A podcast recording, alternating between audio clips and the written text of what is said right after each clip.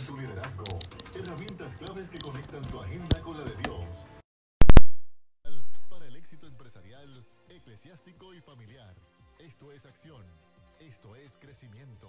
Esto es liderazgo extremo con Emanuel Figueroa. Que Señor les continúe bendiciendo en esta tarde, tarde que nos regala el Señor. Esto es Liderazgo Extremo, un programa que va dirigido a poder darte esas herramientas que te van a ayudar a maximizar la influencia y también el impacto del liderazgo que estás ejerciendo. Esto no importa de tu género, seas hombre, seas mujer, no importando tu edad. Esto depende de un corazón dispuesto a querer servir, a la necesidad de poder ayudar a las personas a encontrar su lugar en donde quiera que están. Y ahí es donde entra tu liderazgo. Así que bienvenido a Liderazgo Extremo, donde vas a recibir esas herramientas que te ayudarán a poder impartir bendición en donde quiera que vayas. Ahora bien, queremos recordarte que mientras tú nos escuchas, posiblemente quieres ponerle rostro a estas voces que estás escuchando, pues puedes conectarte con nosotros. Estamos transmitiendo en vivo a través de Facebook, a través de la página Liderazgo Extremo en Facebook. Comunícate, conéctate, deja tu comentario, deja tu saludo, comparte la transmisión para que otras personas también sean parte de la conversación. De la misma forma, Liderazgo Extremo ha sido de mucha bendición para tantas personas que nos han hecho los acercamientos y a través de ellos han nacido talleres como tal para capacitar y fortalecer. Así que si tú deseas que el liderazgo extremo llegue a tu empresa, llegue a tu iglesia, te puedes comunicar con nosotros. Llama al 787-637-6943, 637-6943. Te puedes comunicar con nosotros y podemos llegar y podemos presentarte todos los talleres que tenemos disponibles. Y de la misma forma puedes escribirnos a través de liderazgo extremo oficial gmail.com. Aprovecha ahora que estamos cuadrando la, la agenda para todo el año. De la misma forma, así como ustedes creen en nosotros y apoyan este ministerio, también reconocemos a nuestro auspiciador. Tenemos a Farmacia San Miguel en Fajardo. Si deseas vitaminas, medicina u otros artículos para la salud, comestible entre otros, Farmacia San Miguel en Fajardo son los que debes considerar. Comunícate con nosotros y con ellos, en este caso al 787-863-1870, 863-1870. Y por último, si deseas que podamos ayudarte en el proceso como tal de que necesites la oración, necesitas enviar un saludo, quieres comunicarte y contactar y recibir información de incluso del invitado que va a estar con nosotros hoy, que luego del programa si desea tener su información, él gustosamente la va a estar proveyendo. Pero de la misma forma, cualquier asunto relacionado al, programa, comunícate, las líneas telefónicas están abiertas. 787-751-6318, 751-6318. La pastora Edith está en los teléfonos.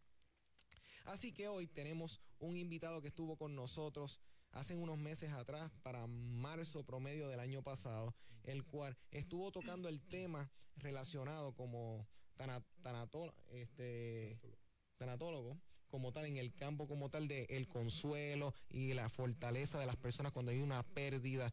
El, el hombre está más que capacitado en esto, pero no tan solo en ese campo, sino que nos ayudó a poder ver desde una vista pastoral, este, este aspecto de la pérdida, de la, de la muerte y cómo podemos como líderes capacitar a las personas en el proceso. Así que hoy, a modo de presentación oficial y para los que hoy lo escuchan por primera vez, él es pastor de la iglesia presbiteriana en Villa Carolina, tiene su doctorado en teoterapia familiar, tanatólogo, profesor, padre de familia. Él es el reverendo Cruz Alberto Negrón Torres. ¿Cómo te encuentras? Todo bien, Luis. Dios te bendiga mucho y a todos los que nos escuchan en esta tarde.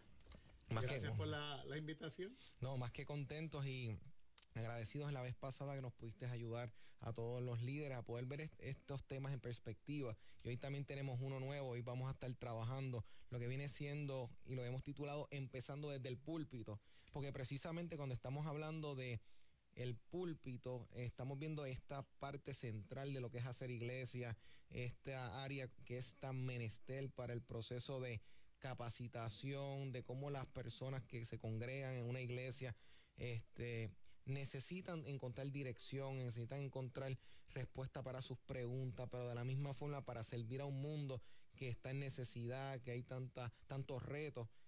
Es un punto central para poder dar dirección a ese lugar. Y entonces, el, cuando hablamos de los altares, estamos hablando, hablando de, o el púlpito, porque altar tiene este concepto, esta idea como tal de sacrificio, pero el púlpito, cuando estamos hablando de, de cómo ha sido usado para bien, como de la misma forma tal vez el abuso del mismo o el mal uso simplemente del mismo, ha podido crear también los mismos efectos contrarios, opuestos.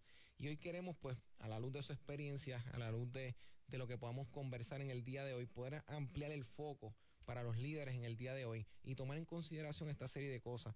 Este reverendo, en, me gustaría hacerle una pregunta. ¿Cuán medular para ustedes, según su experiencia, es lo que se expone de un altar relevante e importante para la vida y la efectividad de una congregación? Bueno, eh, como presbiteriano al fin, te tengo que decir que para nosotros eh, el púlpito es el centro de la experiencia de la adoración. O sea, es el, es el centro.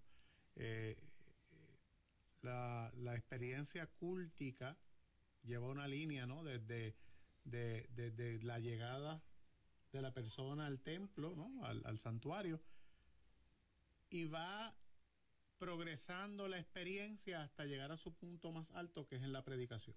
Ok, exacto. Luego de la predicación, entonces vamos preparándonos para la salida del santuario, de, de la parroquia, del templo, de, ¿verdad? Y, y, esa salida es la que nos lleva a nosotros entonces al servicio. Perfecto. Y, y, y eso es una de, la, de, las diferencias que generalmente yo hago, ¿no? Aunque eh, es quizás un juego de palabras. A veces utilizamos, vamos para el servicio, vamos para el culto. Este, para nosotros, para mí, ¿verdad? La experiencia de ir al, al santuario es ir al culto, ¿bien? Ir a, ir a adorar. La experiencia de salir es la experiencia del servicio. Y ahí es donde yo voy a poner en práctica lo que he aprendido en la experiencia de, de, del culto. Así que por eso para mí es bien, bien central. Eh, una de las, uno de los puntos que, que, que, quise traer a la luz de, de, lo que habla, de lo que hablábamos, ¿verdad? De lo que habíamos dialogado. Sí. Es que no podemos perder de perspectiva quién es el que está, eh, quién es el que está en el púlpito. Correcto porque en el caso mío, ¿verdad? Yo soy pastor de iglesia local, pero, pero dentro de nuestra vida este, eclesiástica, el púlpito no siempre está cubierto por una persona que es pastor local. Exacto. O la predicación de un domingo no siempre está cubierta por, por un pastor local. Eh, a veces tenemos eh, un evangelista que vino porque hay una campaña en especial. A veces tenemos, eh, por la razón que sea, algún eh, miembro de la iglesia local o de otra iglesia. Eh, a veces tenemos algún otro laico, ¿verdad? Alguna otra persona que viene y comparte con nosotros. Por unos por varios domingos, por unos domingos, o cuando, cuando hablamos del, del pastor local, que es el que se supone que está domingo tras domingo.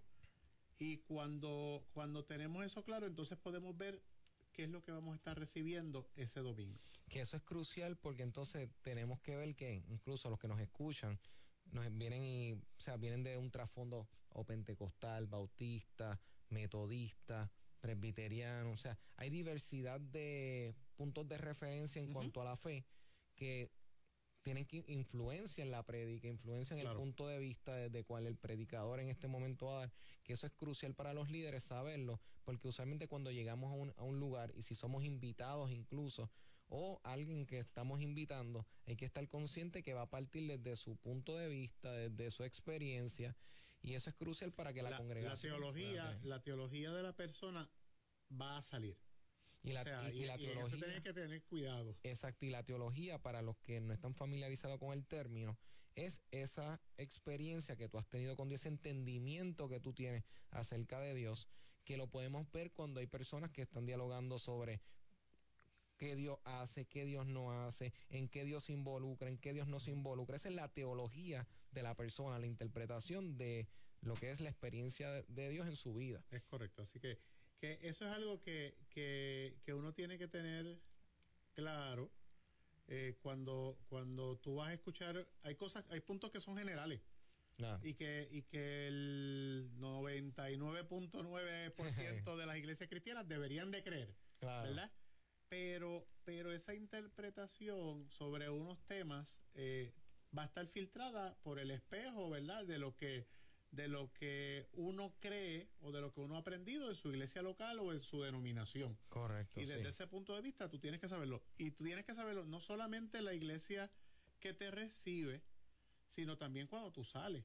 O sea, cuando, cuando tú eres invitado a, dar una charla, a dar un sermón, a, a dar una homilía, eh, tú tienes que saber a, quién tú vas a ir. Correcto, eh, sí. De manera que, que, tu proceso o el proceso que tú vas a, vayas a llevar sea uno de edificación y aunque suene feo y no de maldición. Cierto. en la medida en que tú sepas eso, en, lo que, en la medida que tú tengas eso claro, pues tú vas a ser útil para el lugar donde tú vayas a ir. Incluso este reverendo, yo sé que todos los líderes eh, estarán conscientes que, por ejemplo, aquí en Puerto Rico, de los que nos, ya la mayoría de las personas que, que nos escuchan de aquí mismo, local, saben que en este, en lo que va de año, este primer mes, hubo un, sinnúmero de eventos, un sinnúmero de, de sucesos que llevaron a muchas personas a, el día de ayer celebrarlo y despedirlo como si fuera una despedida de, año. Incluso cuando uno mira desde esa perspectiva, ahora mismo conseguí información de un resumen de todo lo que ha pasado en un solo mes. Y esto quisiera conectarlo con lo que usted comentó, porque por ejemplo, el 1 de enero pasó una noticia desagradable, que fue obviamente dos gemelos que fueron asesinados, la familia que fue masacrada. Eso fue un evento muy lamentable. Luego entonces de ese suceso, tuvimos entonces el, el, el 6 de enero un sismo de 5.9 en la mañana del Día de Reyes. Eso siguió luego al 7 de enero que Puerto Rico fue sacudido a las 6.24 de la mañana por un terremoto de 6.4. Luego de eso, el 17 de enero tenemos más adelante un meteoro que fue este, divisado en Puerto Rico. El 18 este, fue el momento en que nos dimos de cuenta de los almacenes, el evento lamentable. Entonces, incluso y salté el 7 de enero que fue lo del evento de Irán que lanzó este, los misiles a la base aérea y previamente a eso fue la... O sea, mira los dos o tres eventos que estoy mencionando en los primeros 12 días de lo que fue el mes. Yo pudiese proseguir por ahí a todo lo que ha sucedido con el terremoto del 28, el 7, pero ahora, ¿por qué plasmar todo este tipo de, de fechas como tal para hacer un resumen de muchas otras cosas más que pasaron? La realidad es que todo esto está influenciando a un grupo de personas que componen las iglesias.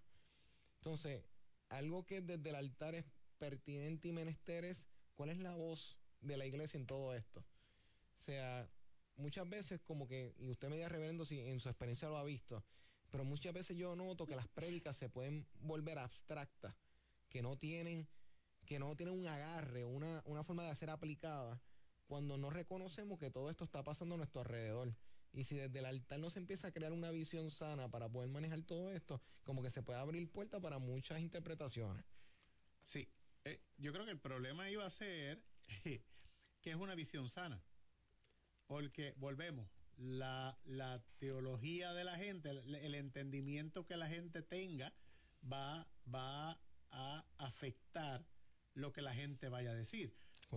Yo he, escuchado gente eh, desde el púlpito y gente en programas y todo lo demás eh, hablar de todo lo que ha ido pasando como, como, como un castigo de Dios.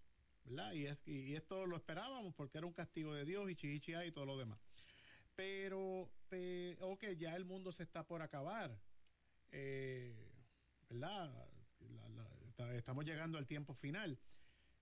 Y yo creo que, tenemos un problema porque, porque no hemos entendido, no hemos entendido cuál es la función de Dios, no hemos entendido qué hace Dios. Me parece que no hemos entendido la realidad del mundo, de un mundo que, que, que, que tiembla, que tiembla y que no tiene nada que ver con la dinámica este, de que Dios esté desde allá arriba manejando las cosas de, de una manera u otra. Eh, y yo no, no quiero eliminar el hecho de que Dios puede hacer lo que Él quiera. Él es Dios. Claro. O sea, yo no, yo no puedo eliminar eso. Pero, pero yo creo que es tiempo de que seamos, no sé si la palabra correcta o, y no me gustaría que nadie se ofendiera, pero que seamos maduros. Eh, Dios no está mirándonos desde el cielo con, con, un, con un meteorito listo para caernos encima o con un temblorcito listo para caernos encima. Porque, porque eso no, no funciona así. Eh, no, es, no es la única vez en la historia de la humanidad que están pasando situaciones como esta. Pues vámonos, vámonos a unos cuantos años atrás, ¿verdad?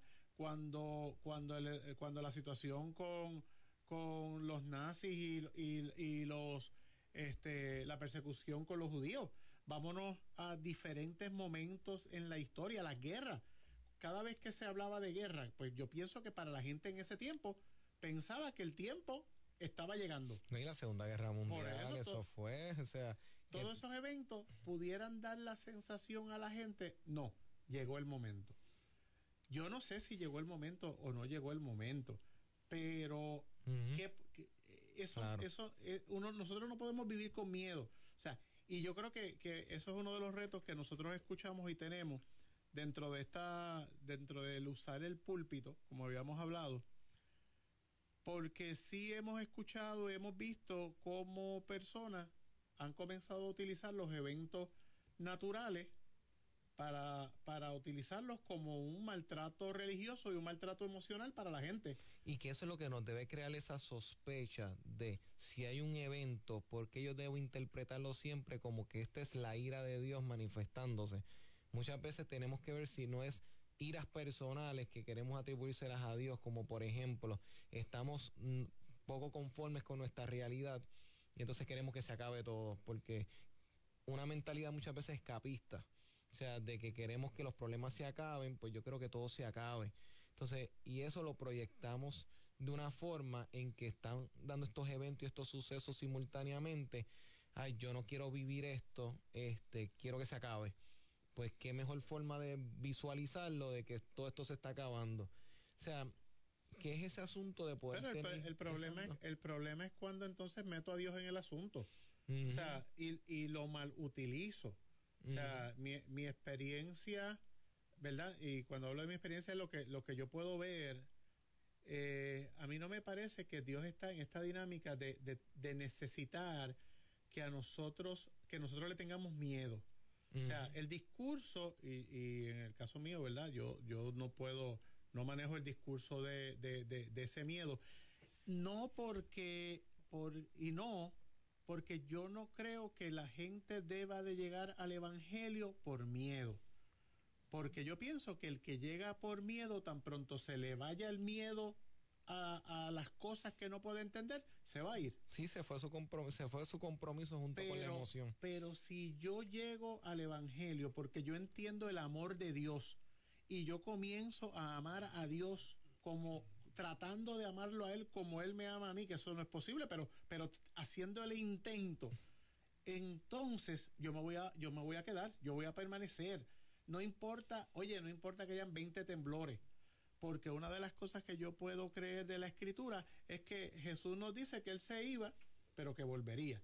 Y nos dice que, él iba a dejar con nosotros el consolador, que nos dice que él iba a cuidar de nosotros, eh, que, que, que él iba a estar obrando en nosotros. O sea, Jesús nos muestra que Él es, el, que él es aquel que nos brinda paz.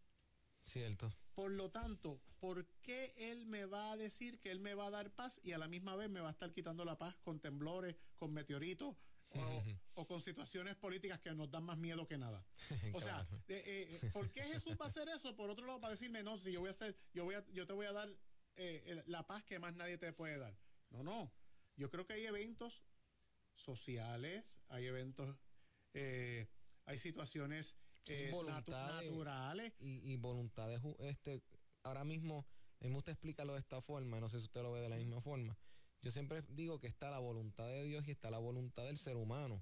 Y están todas operando continuamente y simultáneamente. Y muchas veces puede ser que hayan choques entre lo que Dios quiere hacer y las opiniones y las voluntades de lo que otros quieren o no quieren hacer. O sea que en algún punto se ve esto en la Biblia cuando Cristo quería hacer una cosa, su visión de hacer esto, la resistencia de otros, no quiero eso, esa no es la, voluntad mía. O sea, sí, lo vemos en Pedro, que tan pronto Jesús le dice que va a ir de camino a la cruz, eh, eh, Pedro rápido le llama la atención. Y, y nosotros somos seres humanos. El ser humano yo no le puedo pedir al ser humano que entienda en su mente finita lo que es en su mente finita lo que es infinito, lo que es grande. O sea, eh, nosotros no, hay cosas que no las vamos a entender. Pero, pero en medio de esa, de esa realidad, tenemos que entender que el mundo va a seguir funcionando como mundo. O sea, Correcto, este, Va a seguir girando. Va, a, seguir girando, van a haber situaciones, están las fallas que están ahí. Y, y donde Dios está, eh, lo que va a haber es consuelo y esperanza. O sea, yo creo que la presencia de Dios en eso es, ok, puede haber la tormenta, puede haber el temblor, puede haber este, las situaciones.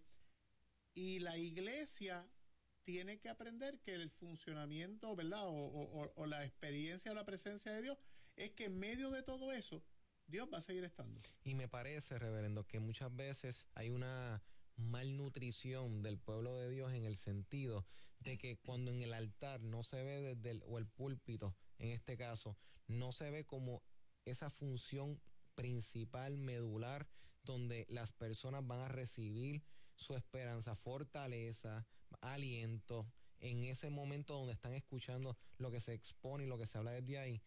Es tan fácil poder ver personas que escuchen un mensaje que tal vez no tenga un norte, no tenga un fin en sí, que muchas veces lo mantenemos, no, porque Dios te quiere bendecir, Dios quiere, y entonces ofrecemos una serie de cosas. Es, una teología light. Es una teología light, ¿verdad? Como, como pudiéramos decir, con, poca profundidad. Yo creo que desde, desde, ese punto de vista, ¿verdad? Cambiando un poco de lo que hemos estado trabajando, desde ese punto de vista tenemos que ver que, que la predicación tiene varias realidades. Este, y, y nuestra, volvemos otra vez, nuestra teología y nuestra experiencia eh, cúltica va a, a, verse esas realidades. Eh, tenemos tenemos eh, iglesias que, que fomentan más un tipo de predicación que otra. Por ejemplo, una, una predicación expositiva, una predicación que es más, voy al texto, voy leyendo el texto y lo voy interpretando ahí, verso a verso. Pero por otro lado, también tenemos otras que, que, que van más profundo dentro de un ambiente mucho más amplio. Pues voy al texto bíblico, pero voy a buscar cuál era el trasfondo histórico, cuál era el trasfondo social, qué era lo que estaba pasando en ese momento, qué es lo que se quiere, lo que se quiere tocar, cuál era el problema. Una de las cosas que nosotros tenemos que ver es que, que mucha mucho del texto bíblico es una respuesta a una situación.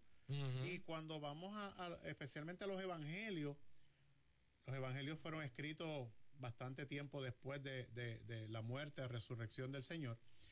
Y los cuatro evangelios que tenemos delante de nosotros son respuestas a cuatro iglesias, ¿verdad? A cuatro situaciones diferentes, a cuatro realidades diferentes. Y, y, era la respuesta de cómo el escritor bíblico podía rescatar un poco la experiencia o lo que había escuchado, o la experiencia este, de, de, de saber una, un, evento con Jesús y poder trastocarlo, poder transformarlo en una respuesta para alguien que necesitaba escuchar. Y yo creo que, que eso es lo que hacemos nosotros los pastores, ¿verdad? Y las pastoras, cuando domingo tras domingo nos acercamos al texto bíblico. O sea, la gente necesita escuchar. Y aunque, por ejemplo, las iglesias eh, más históricas, tenemos un, tenemos un documento que le llamamos leccionario, ¿no? Es un documento eh, en el cual domingo tras domingo vienen unas, unas lecturas ya preestablecidas, recomendadas. No es una camisa de fuerza. En estos días, eh, por ejemplo, tú, tú, tú tienes que haber sacado tiempo para hablar de consuelo y de paz a la gente en medio de lo que está pasando. Y que cuando eso no se da, podemos caer en una repetición de los mismos versos, teniendo una Biblia que por lo menos la Biblia protestante 66 libros tiene, o sea, y solamente caer en los mismos versos, yo es mi pastor, nada me faltará, David mató a Goliat y, y, y, perder de vista el ese Es un, eso es un reto que tenemos, porque, mira, todos nosotros nos gusta estar en la zona de confort, en las, en las zonas tranquilas, por decirlo así. Si, si mi tema preferido, por ejemplo, a mí que, que hablo el tema de la pérdida, de la muerte y todo lo demás, si mi tema preferido es ese, pues, y yo, y yo quiero domingo tras domingo tocar un tema, pues para mí es más cómodo mantenerme en mi tema, en mi zona de confort. Y hay gente en las iglesias que, que domingo tras domingo van a predicar sobre el mismo tema, porque se sienten cómodos, porque lo dominan. Y puede ser que estemos todos los domingos predicando sobre este, la salvación. Y vamos, sí, el tema de la salvación es exageradamente importante. Pero, pero cuando yo tengo la gente dentro de la iglesia, presupongo que esa gente ya, ya ha pasado la experiencia de la salvación. Así que esa gente necesita otra cosa. Y otras dimensiones. Esa, gente necesita, ¿verdad? Nuestros hermanos que están ya en la iglesia, que se reúnen domingo tras domingo, eh, tú no puedes estar dándole el mismo sermón todos los domingos. va, a haber, va a haber el día donde tú tienes que, que hablarle de mayordomía. Y la mayordomía del tiempo, del talento, del tesoro. Tú va a haber domingo donde tú vas a tener que hablarle de lo que implica. Mira, el, eh, hace, hace unos domingos el texto, los textos sugeridos eran eh, Lucas. Lucas habla de una fe práctica, no solamente este concepto de lo espiritual. No, no, vamos a transformar lo que yo creo desde la espiritualidad y vamos a llevarlo a la parte práctica. Por eso es que tú ves que Lucas eh, tiene un enfoque sobre, sobre eh, los marginados, sobre los niños, sobre los pobres, sobre los, una fe práctica. Y la gente en la iglesia, en muchas ocasiones, eh, nos quedamos ahí. Nos quedamos en una fe bien bonita, venimos domingo tras domingo. Vengo con, con una mentalidad errónea de lo que se supone que yo venga, porque muchas veces la mentalidad que llegamos a la iglesia es que yo voy a recibir.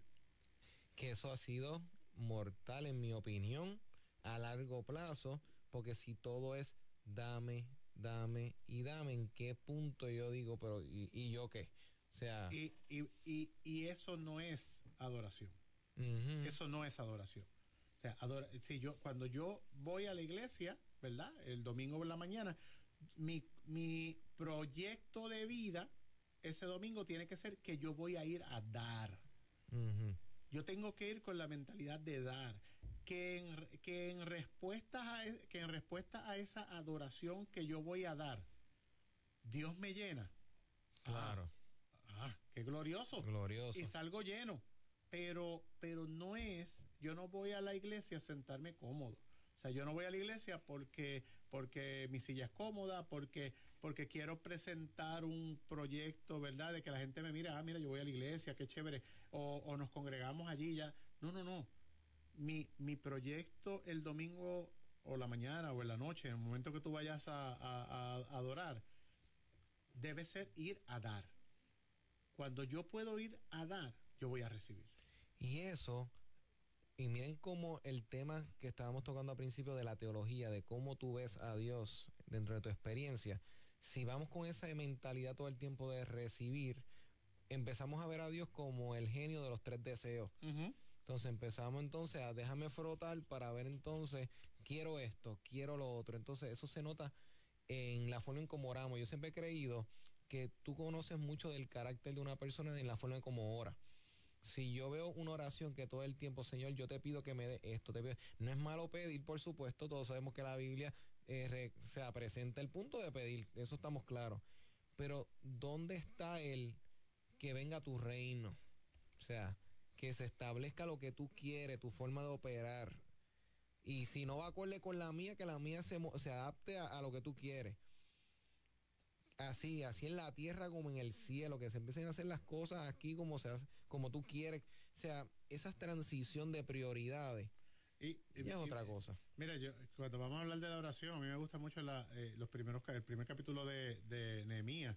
Nehemías cuando se entera de todo lo que está pasando en su, en, ¿verdad? En Jerusalén y todo lo demás, hace una, hace una oración y cuando tú vas a, a, la, a la, estructura de la oración de Nehemías, lo primero es que hace que reconoce que Dios es Dios. Cierto. Y, y, comienza afirmando un acto de adoración a Dios. En, medio de tantas dudas y preguntas que tiene en ese momento. Luego un, un, un acto de, de, de, presentarse humildemente y decirle, Señor, mira, perdóname. perdóname. Porque, oye, todos nosotros, todos nosotros tenemos cosas por las cuales pedirle perdón a Dios. O sea, todos nosotros, este, a mí me, yo, yo tengo una, un entendimiento sobre, sobre el pecado, ¿verdad? Bien claro. Todos nosotros somos pecadores. O sea, aquí, aquí nadie puede decir que, que, que, que, está fuera de ese título o de esa realidad. Somos pecadores. Que, que estamos tratando de hacer las cosas mejor, que estamos tratando de, de obrar a la luz de lo que el Señor nos enseña.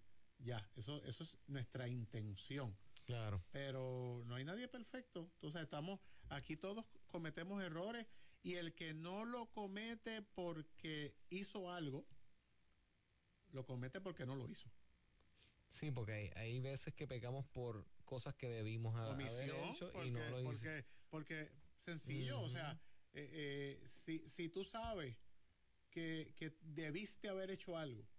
Y no lo hiciste. Y no lo hiciste. Pues mira, estás en contra de lo que, de lo que el Señor está esperando de ti. Que esa es como la frase que dice que el no hablar es una forma también de comunicar también. Porque muchas veces el ignorar una situación, estás, al tú no hacer nada o, o la persona no hacer nada, está comunicando algo, indiferencia, miedo o no me voy a involucrar, etcétera, que es como bien usted dice. Y eso pues parte también de esa, ese reconocimiento que desde el altar tenemos, eh, o desde el púlpito, empezar a hablar estas realidades de que hay una dependencia de Dios en todo lo que vamos a hacer.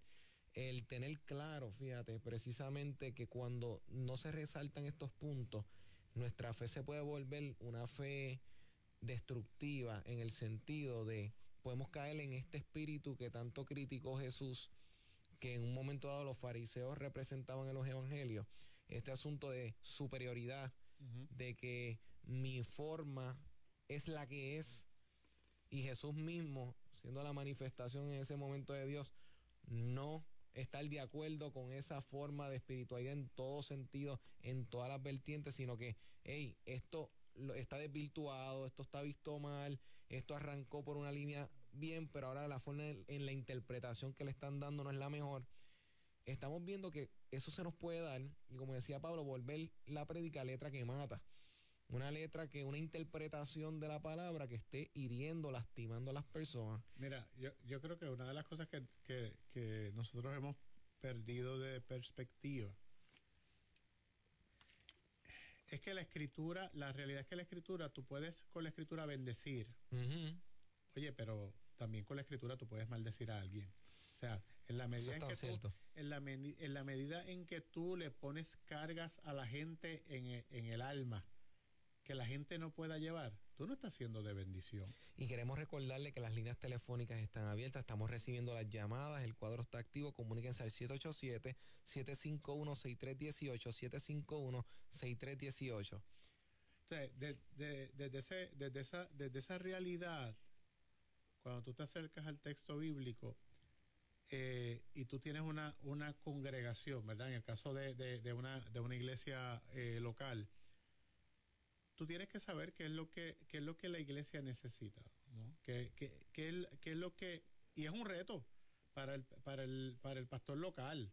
O ah. sea, a diferencia de, y, y, no lo digo en forma de crítica, pero, pero una realidad, un, un, un hermano, una hermana que se dedique más al evangelismo. Eh, pueden preparar una serie de sermones y tenerlos y, poder, poder utilizarlos según el lugar donde van. Y ya tienen una, una, una, una línea. O sea, yo creo que no, es, no, está mal decir que, que, ya tú sabes que hay hermanos y hermanas que, que tú sabes cuál es su línea.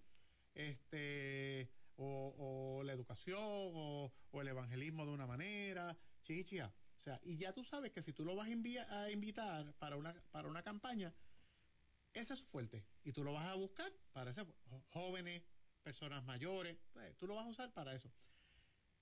Pero el, el pastor de iglesia local, la pastora de iglesia local, tenemos un reto domingo tras domingo. Todo Todos los domingos. Y, y tú tienes que, que, en el caso mío, que yo voy o que yo que yo encuentro en la palabra, ¿verdad? Luego de mi proceso de oración, luego de mi proceso de, comunión con Dios. pero ¿qué, ¿qué, yo encuentro en el texto bíblico que debes hacer la diferencia en la vida de la gente que está allí ese domingo? Entonces, la gente, perdón, el, el, el, el sermón, la homilía, debe de tener herramientas. Que debe de tener herramientas. Debe ser debe ser algo que la gente guarde. Yo tengo yo tengo hermanas en la, en la iglesia, hermanos en la iglesia, que tú ves que ellos tienen su lapicito y su papel. Y ellos ellos escriben según según lo que lo que uno lo que uno va, ¿verdad? A través del espíritu predicando. Este y y debe ser una experiencia de vida.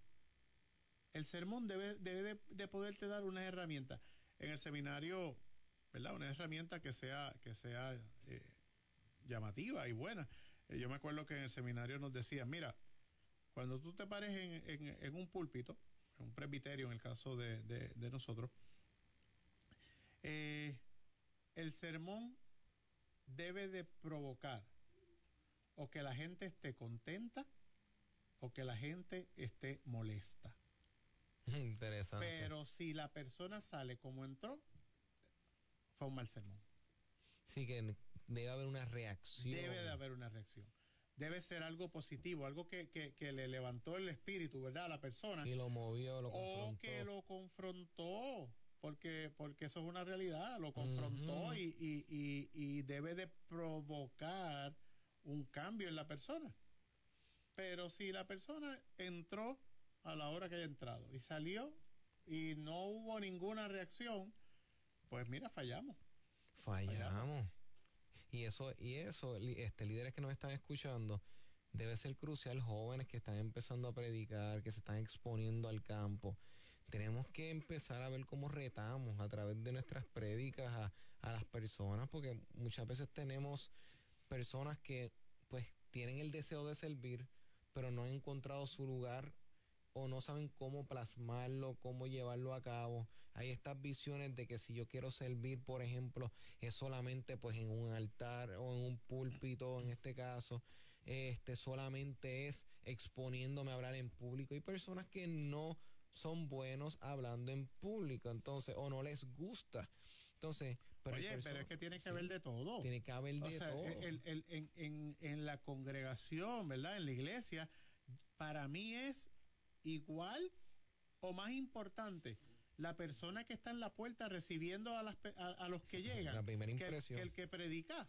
Porque si la persona que, que, que llega ese domingo a la iglesia lo reciben con una mala cara, lo reciben, este, mira, pues entre y, y ya, Sí, acomódate Pues, por ahí, por donde tú eh, quieras, pues, mira, por ahí. O sea, que- Sí, eso. Entonces, esa, esa persona se, se queda en el aire. Mira, yo, yo eh, leía un libro, no, no me acuerdo el nombre del libro ahora mismo, pero leía un libro de, de iglesias que cambian, de iglesias que, que han cambiado grandemente, eh, iglesias que, que iban en decadencia. Y, y una de las personas que escribía decía que hasta en el estacionamiento tú ministras al que llega o sea, eso en el estacionamiento. Entonces, a veces creemos que la administración es el, el pastor que predicó, a veces creemos que la administración es los músicos, la agrupación que hay, mientras más grande, más mejor cante, mejor es. No, no, todo, todos es importante y en la medida en que en que aquel que llega, que, que cuando llegó a la iglesia hay un hermano en el estacionamiento que lo dice, mira, entra por aquí, eh, el que abre la puerta, mira, aquí está la liturgia o el boletín de la mañana, eh, todo eso, el, el salón de niños, o sea, mire, puede pasar por aquí, eh, especialmente para la gente que, que llega nueva a nuestras iglesias, ¿verdad? Porque el, el de domingo tras domingo generalmente ya sabe cuál es la, la, la dinámica eclesiástica. Pero aún el que es de domingo, que, que es miembro fiel de la iglesia, si, si por la mañana llegó cargado, molesto, triste, y quien lo recibe está igual, mira, ¿dónde está la experiencia de adoración? Se fue por ahí, no, se, se quedó en nada. O sea, eh, y, y, y el que predica, por otro lado, pues tiene que saber que tú tienes ahí en, la- en, en, en, en- en ese santuario, en, eso- en, en esa iglesia, puedes tener 15, 20, 100, 200, 300 personas y todos tienen necesidades especiales, necesidades diferentes para ser llenadas. Entonces, Y- todo.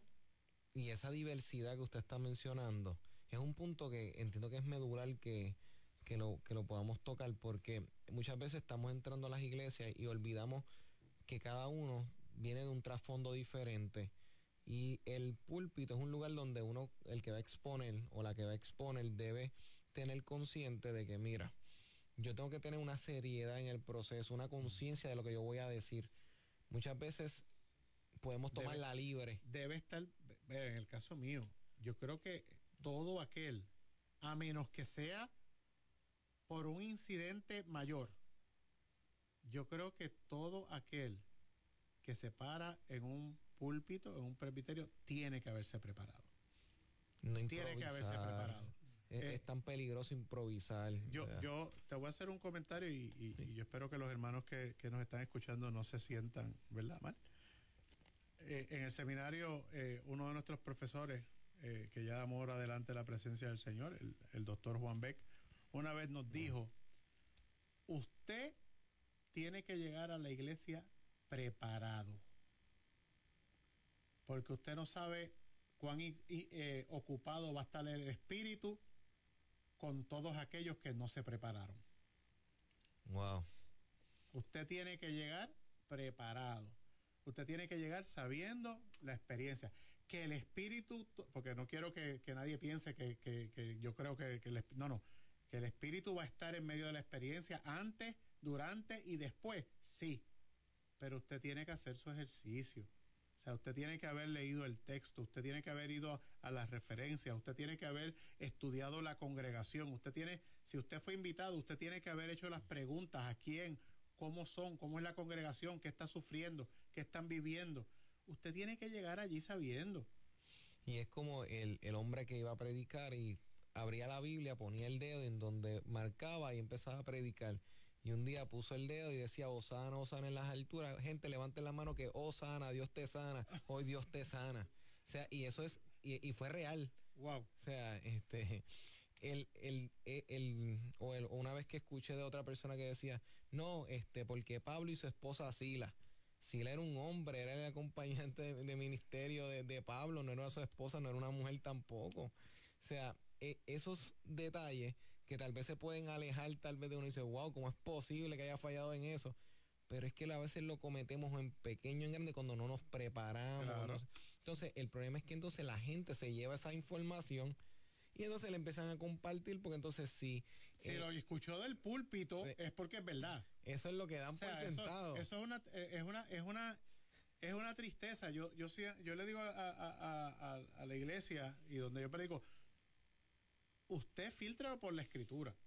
O sea, eh, no lo crea porque yo estoy aquí parado, porque lamentablemente nosotros, no solamente en Puerto Rico, usted oye unas barbaridades que uno no sabe de dónde salieron en nuestras iglesias. Y entonces tenemos iglesias que están siendo mal alimentadas porque las personas no se han preparado, porque oye, y no es que no es que yo soy producto de seminario, ¿no? Y, y yo quisiera poder decir, bueno, que, que todo el mundo pasara por la experiencia de estudiar, de prepararse, fabuloso. de prepararse. Pero yo sé que no todo el mundo eh, tiene, tiene los recursos, el tiempo, o las edades, qué sé yo. Pero mínimo, en el mundo en que vivimos, en el siglo XXI, donde, donde hay recursos tanto electrónicos como, como libros, usted busque, busque un buen eh, comentario bíblico. No todos son buenos, No. no, todos son buenos. Ahí- No, y, ahí, es real. y, a- y ahí decía, decía uno de nuestros profesores, eh, hay libros que solamente son devocionales, Es no, cierto, no, eh. son, no son para profundizar sobre ello, pero, pero que usted pueda, por lo menos, lo básico, prepararse. Eh, claro, en adición a la oración, en la, en la, en adición a, la, a esa, en esa eh, revelación del Espíritu que nos da a nosotros, pero que usted pueda mínimo le- y leer la Biblia con calma, leer la Biblia en, en profundidad o y saber qué es lo que, lo que tiene, porque eso es lo que usted le va, ese es el alimento que usted le va a dar domingo tras domingo a la iglesia, pues el alimento que usted le va a dar un, un domingo, que lo inviten a usted a una iglesia, a usted a darlo. O sea, y, y a mí me parece que nosotros debemos de dar lo mejor. Y que Jesús cuando iba por ahí no tenía en la mano la Reina Valera del 60. O sea, las personas piensan que esa es la Biblia autoritaria. Esa es la Santa Biblia, sí. La Santa Biblia, gente, y mejores traducciones que esa. O sea, y, y no es que sea mala, pero hay, hay, hay mejores versiones que cada día buscan acercarse un poquitito más a la traducción más, vamos a decirlo así, original, la más, o sea, tratando cada vez más de ser certera, pero incluso debes comparar versiones para si no puedes leer los idiomas originales, pues tratarle más o menos buscar acercarse lo más posible a lo que se quiso decir. De hecho, hay, hay libros, que hay, hay Biblias que te van presentando el texto bíblico eh, en varias versiones a la misma vez. Y tú lo puedes ir viendo y tienen el interlineal y tienen... Hay, hay, hay recursos y yo creo que, que el pastor y la pastora que, que están a cargo de una congregación y que responsablemente quieren que su congregación madure, eh, tienen que entrar en eso, tienen que entrar en, en el prepararse, eh, no improvisar, en el prepararse y, y, poder darle a la congregación un menú variado. Oye, esto es como en tu casa. Yo te voy a, voy a, voy a hacer un, un, un, un cuento corto. Eh, yo me crié con mi abuela y mi mamá y mi abuela cocinaba durante toda la semana y, los domingos cocinaba mi mamá. Y yo creo que por tres años, eh, yo sé que ella está trabajando y no me está escuchando, pero, pero yo creo que como por tres años, todos los domingos ya hacía arroz con pollo. todos los domingos. Todos los domingos, arroz con pollo. Qué rico, qué bueno, arroz con pollo. Hoy en día, con mis 51 años yo no te como un arroz con pollo. Porque no, no, no, eh, en mi iglesia saben que si hay una actividad especial, el menú que no puede estar es el arroz, con, pollo, Porque tú no puedes darle todo el tiempo a la gente lo mismo. Te cansa. Entonces tú no puedes, tú tienes que, que, variar, tú tienes que, que, poder compartir eso. Y desde, desde el punto de vista de la iglesia, la iglesia necesita un menú variado. Necesita ser alimentada eh, domingo tras domingo del texto bíblico, de, de, de, tanto del Evangelio como, como de los textos del Antiguo Testamento, que siguen siendo palabra de Dios. Hay gente que no te predica del Antiguo Testamento porque parece que, que piensan que no es palabra de Dios. No, también es, contiene la palabra de Dios ahí. y hay experiencia y hay, y hay profetas y hay hombres y mujeres de, de, de, de, la historia que el texto nos habla de cómo Dios obraron, obró con ellos. Y eso nos pueden dar experiencias maravillosas para uno poder predicar a la iglesia hoy en día y ver cómo Dios obró en el pasado, pero nosotros seguimos creyendo que obra hoy y va a seguir obrando en el futuro. Como diría una persona, el libro de Hechos no ha cerrado, no ha terminado. El libro de, de los Hechos de la iglesia como tal sigue hasta el día de hoy porque seguimos como tal trabajando y seguimos día a día buscando cumplir con la voluntad de Dios. Y, está, y, es una gran realidad lo, lo, lo, que ha estado diciendo reverendo. Este, un consejo que quiera este, darle, porque el tiempo ha avanzado. Y, pero sé que este, me gustaría que pudiese dar un consejo a todos esos pastores, pastoras, personas que exponen en un púlpito. Se ha dicho muchas cosas como tal, pero una última idea que quisiera compartir en ese sentido para todas estas personas. Mira, es, retarnos, nosotros como pastores y pastoras, retarnos en, en poder dar lo mejor de nosotros a través de, de, la predicación. Tú sabes que, que una vez yo también escuché, mientras mejor tú puedas definir el sermón, mientras más tú puedas eh, tocar los asuntos reales de la vida de la gente, menos horas de consejería tú vas a pasar en la oficina. Wow. Menos horas de consejería. Porque tú le vas a estar dando alimento a la gente, tú le vas a estar dando herramientas a la gente de cómo poder trabajar las situaciones del día a día, cosas que, que, que pasan normales. Mira, un conflicto con un, con un compañero de trabajo, este, eh, eh, estar en la carretera, eh, que a veces pasan tantas cosas, este, cómo responder a un evento, los matrimonios, cómo ser más tolerantes, cómo obrar en una mejorar la comunicación. en la medida en que tú puedas eh, trabajar e, eso y, y, poder provocar en la gente cosas buenas, bendición, en la medida que tú puedas eh, ser un recurso eficiente, que tú puedas coger el texto bíblico, la palabra de Dios, y traducirla a nuestra realidad, a lo, a lo que la gente necesita hoy en día, es mejor. Y obviamente, eh, todo sermón debe tener una conclusión y esa conclusión debe ser algo práctico. O sea, yo creo que, yo creo que, que, que, tú tienes que traducir ese texto a nuestra realidad del siglo XXI y cómo nosotros lo vamos a aplicar. Y recordar que en algún punto de la historia la iglesia este como tal daba las misas en latín y no todos entendían latín para decir para no decir nadie este, solamente los, que predicaban, los que daban este, la exposición en este sentido. Y muchas veces podemos caer en eso, en estar dándonos... Yo, yo creo que, que, que, que, hay gente que predica, que sigue predicando en latín hoy en día, que, en la congregación la gente no entiende lo que está diciendo. Yo creo que uno de los retos grandes eh, es que cuando yo me paro, ¿verdad? Cuando el predicador se para en el púlpito, debe de poder predicar para la niñez de la iglesia y para la adultez. Que, el niño que está allí pueda entenderlo igual que, el, que la persona más, más, anciana que tú tengas. Y, esa profundidad tú la uno la puede trabajar. O sea, de, y, que la gente no se sienta, ah, no, fue, fue un sermón de niño. No, no es un sermón de niño. Pero los niños y los ancianos, y, los, y de ahí de, un lado al otro, que todo el mundo pueda salir eh, entendiendo lo que pasó. Y no olvidando que cuando Jesús predicaba habían hombres, habían mujeres, habían niños.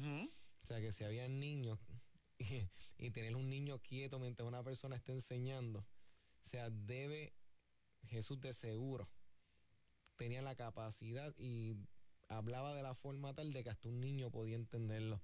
Entiendo que ese punto es tan poderoso para los líderes de hoy que están exponiendo la palabra. Y, lo bueno es, Luis, que si tú logras que un niño te entienda, oye, el adulto no va a tener excusa. Pura verdad.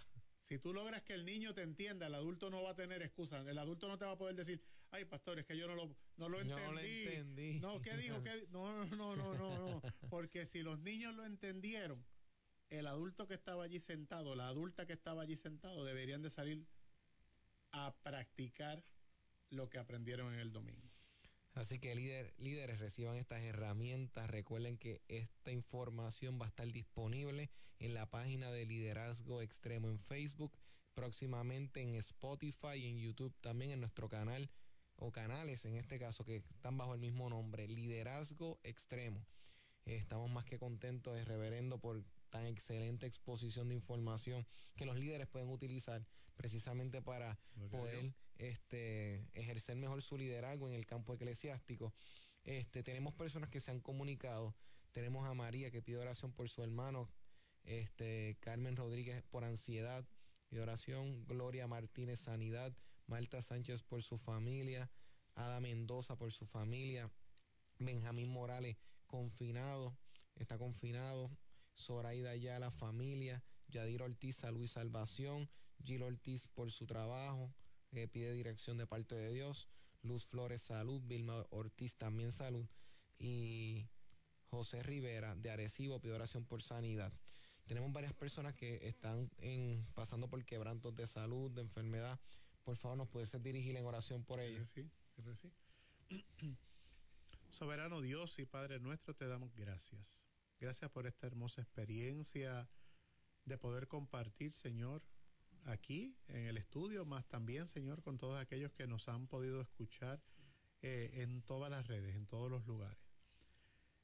De manera especial, Señor, venimos delante de ti reconociendo nuestra realidad de pecadores, Señor. Reconociendo la realidad de que no tenemos méritos ninguno para estar delante de tu presencia. Sin embargo, nos gozamos en saber que por la sangre de Cristo es que podemos estar delante de ti. Que podemos, Señor, celebrar, estar ante tu presencia por lo que Jesús ha hecho, hizo y seguirá haciendo en la vida de cada uno de nosotros.